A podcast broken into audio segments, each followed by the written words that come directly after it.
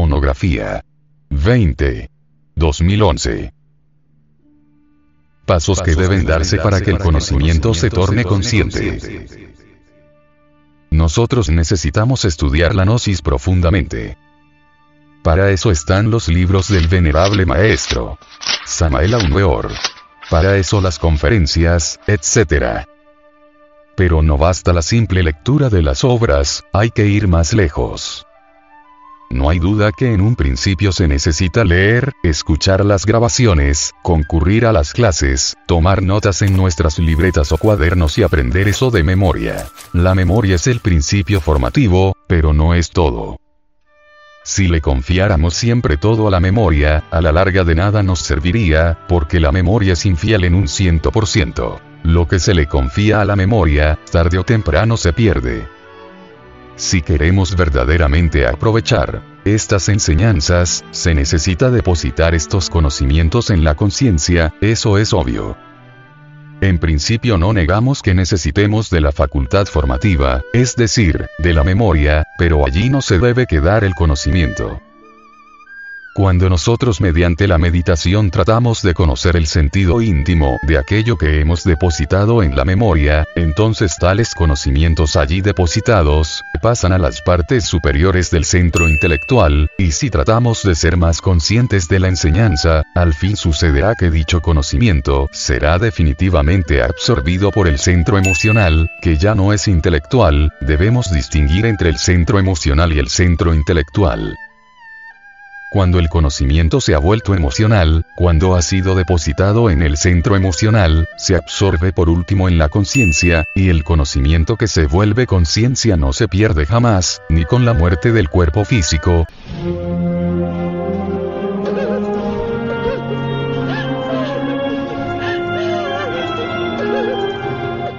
Porque al retornar lo traemos en la conciencia.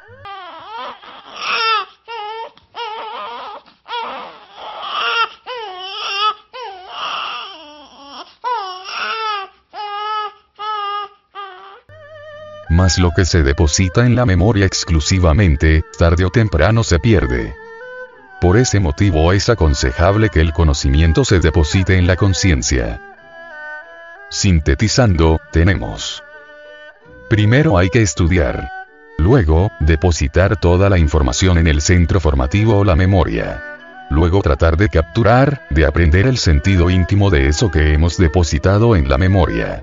Cuando lo hacemos, sentimos a tal conocimiento, emotivo, o emocional, porque pasa entonces a la parte emocional del centro intelectual, es decir, sale de la memoria y pasa a la parte emocional del centro intelectual. Más, si insistimos en tratar de aprender, de enganchar o capturar lo esencial del conocimiento, se volverá emoción, emoción vívida, pasará al centro emocional, y nuevas meditaciones harán que se torne consciente. Esto sucederá cuando al fin el conocimiento emocional se sumerja en la conciencia. Ese es, pues, el proceso por el cual tiene que pasar el conocimiento, a fin de que se torne consciente. Pero como las gentes comunes y corrientes viven atrapadas por los sentidos externos, en el primero y segundo estado de conciencia, en el sueño y en el mal llamado estado de vigilia, no podrán agarrar este conocimiento gnóstico conscientemente. Sin embargo, los sujetos que caminan en el tercer estado de conciencia, en la autoconciencia, anhelan de verdad la experiencia directa de esta enseñanza. Estos son sujetos distintos, diferentes.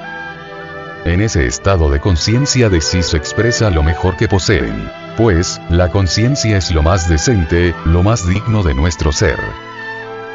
Existen dos corrientes de pensamiento en cada uno de nosotros. El uno, viene de la personalidad, el otro de la conciencia. También podemos decir que los pensamientos, que vienen de la corteza sensorial. Y la corteza visual. Como también de la corteza motora. La personalidad cultivada, aparentemente son más brillantes, aunque de importante contenido, pero en el fondo los pensamientos, que vienen de la conciencia son de tipo superior. Sin embargo, se necesita de una buena capacidad de observación para distinguir a unos de otros. Sucede que como quiera que los pensamientos de la conciencia son más simples y los de la personalidad más complicados, podríamos confundirnos y creer que los pensamientos de la personalidad son de calidad superior a los de la conciencia. Mas tal confusión se basa especialmente en la ignorancia. Los pensamientos de la conciencia, aunque sean muy simples, incuestionablemente son de calidad superior. Cuando alguien empieza en la vida a pensar un poquito sobre su situación en la existencia, cuando se da cuenta que no es más que un habitante de la Tierra, un planeta demasiado pequeño. Cuando piensa que no se conoce a sí mismo, que no sabe por qué y para qué vive. Indubitablemente, nos está indicando que su conciencia se encuentra en desasosiego, que anhela, que tiene algo de tipo superior. Obviamente, esta clase de pensamientos aunque muy simples, a la gente que vive en su pequeño y minúsculo mundito de intereses mezquinos y egoístas, a la gente que vive dentro del infinitesimal mundo de los sentidos ordinarios, no le interesa.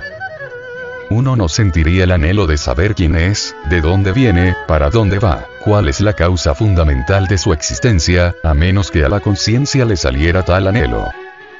Es la conciencia la que tiene esa calidad de pensamientos, sencillos pero grandiosos en el fondo.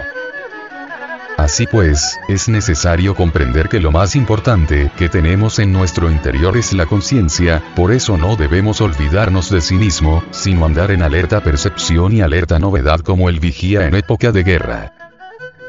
Solo a través de la autoconciencia podemos dar los pasos importantísimos para que el conocimiento se vuelva consciente, o para que las verdades de esta enseñanza queden depositadas en la conciencia. Es ahí, en la conciencia, donde debe quedar depositado el conocimiento gnóstico que vamos recibiendo de los venerables maestros de la Fraternidad Universal Blanca. Pues, el frío intelecto analítico de un Aristóteles, por ejemplo, es completamente cojo, no permitiría jamás al conocimiento volverse consciente, se quedaría depositado estrictamente en la memoria y eso es todo. Por eso es que, entre los sistemas aristotélicos, que es puro y frío razonamiento, y los platónicos o porfídicos, debemos preferir a Platón. Los métodos neoplatónicos, o las escuelas de Jámblico y de Porfidio, son emocionales y permiten llevar el conocimiento a la conciencia, es decir, permiten que el conocimiento se vuelva consciente, cosa que jamás se lograría con el frío razonamiento aristotélico. Práctica. Tenemos el conocimiento del eterno femenino. Mediante el procedimiento aquí estudiado Centro Formatorio Parte Emocional del Centro Intelectual Centro Emocional Conciencia, a través de la siguiente práctica entregada por el venerable maestro. Samael Aunweor, vamos a hacernos conscientes del eterno principio femenino. El devoto debe concentrarse en su corazón, imaginando que allí hay rayos y truenos.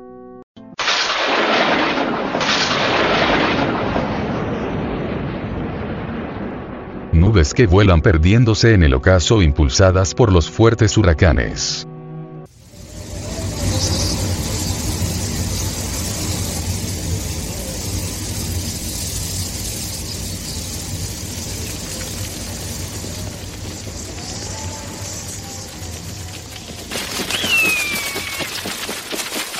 Imagine el gnóstico muchas águilas volando por entre ese espacio infinito que está dentro muy dentro de su corazón.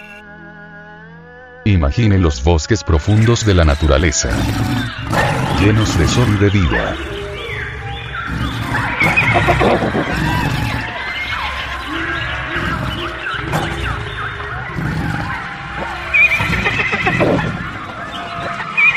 El canto de los pájaros y el silbo dulce y apacible de los grillos del bosque.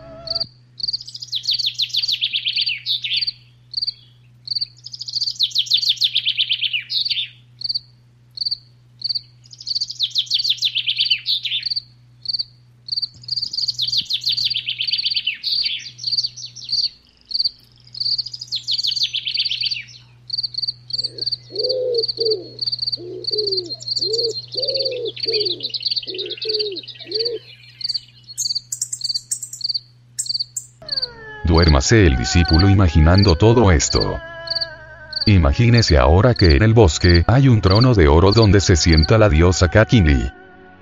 una mujer muy divina. Duérmase el gnóstico meditando en todo esto. Imaginando todo esto. Practique una hora diaria.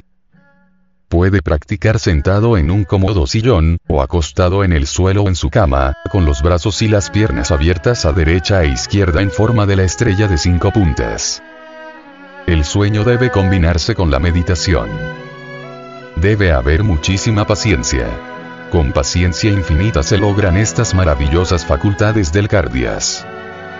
Los impacientes, aquellos que todo lo quieren rápidamente, aquellos que no saben perseverar toda la vida, es mejor que se retiren porque no sirven.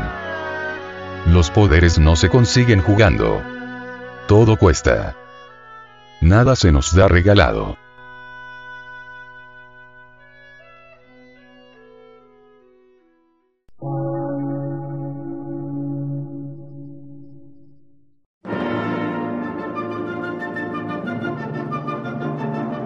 Emisora, gnóstica, transmundial.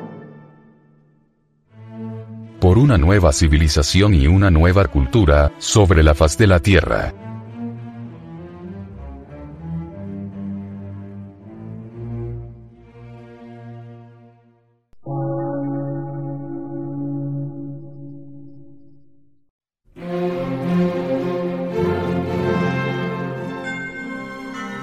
Medio de radiodifusión.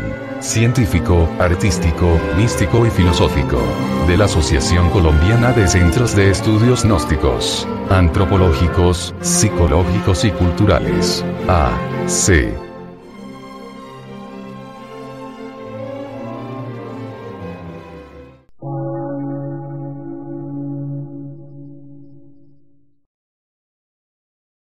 Lectura en movimiento. Difusión sin fronteras.